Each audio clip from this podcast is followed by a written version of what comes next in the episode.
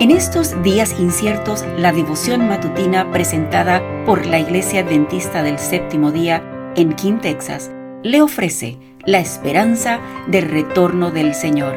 Maranata, el Señor viene. Bienvenido, les habla Aurora Ramírez. El título para la reflexión del día de hoy, 23 de enero del año 2024, es Intolerancia y Persecución. Comienza con el texto de Juan 15:20. Acuérdense de esto que les dije, ningún servidor es más que su Señor. Si a mí me han perseguido, también a ustedes los perseguirán, y si han hecho caso de mi palabra, también harán caso de la de ustedes. Juan 15:20.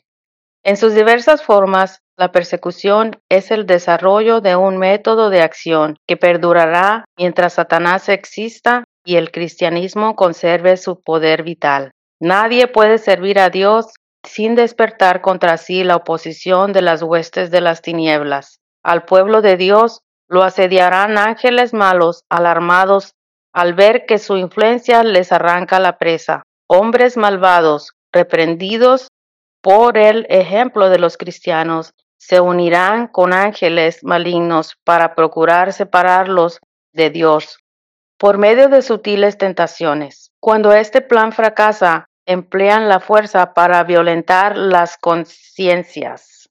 Pero mientras Jesús siga intercediendo por la raza humana en el santuario celestial, los gobernantes y el pueblo seguirán sintiendo la influencia refrenadora del Espíritu Santo, la cual seguirá también dominando hasta cierto punto las leyes del país.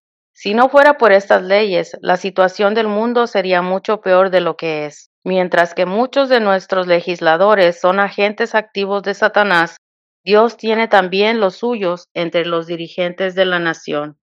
El enemigo alienta a sus secuaces a que propongan medidas orientadas a poner grandes obstáculos a la obra de Dios. Pero los estadistas que temen a Dios se hallan bajo la influencia de santos ángeles para oponerse a tales proyectos con argumentos irrefutables. Es así como unos cuantos hombres detienen una poderosa corriente de mal. La oposición de los enemigos de la verdad será frenada para que el mensaje del tercer ángel pueda hacer su obra. Cuando la amonestación final sea dada, cautivará la atención de aquellos líderes por medio de los cuales el Señor está obrando en la actualidad. Y algunos de ellos la aceptarán y estarán con el pueblo de Dios durante el tiempo de angustia. Vosotros también, hijos de Sión, alegraos y gozaos en Jehová, vuestro Dios. Joel 2:23.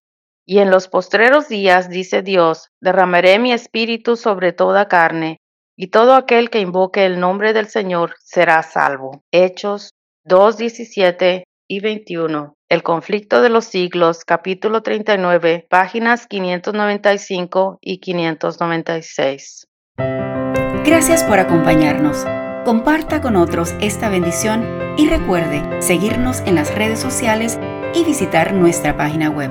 La información la puede encontrar en las notas del episodio. Bendiciones.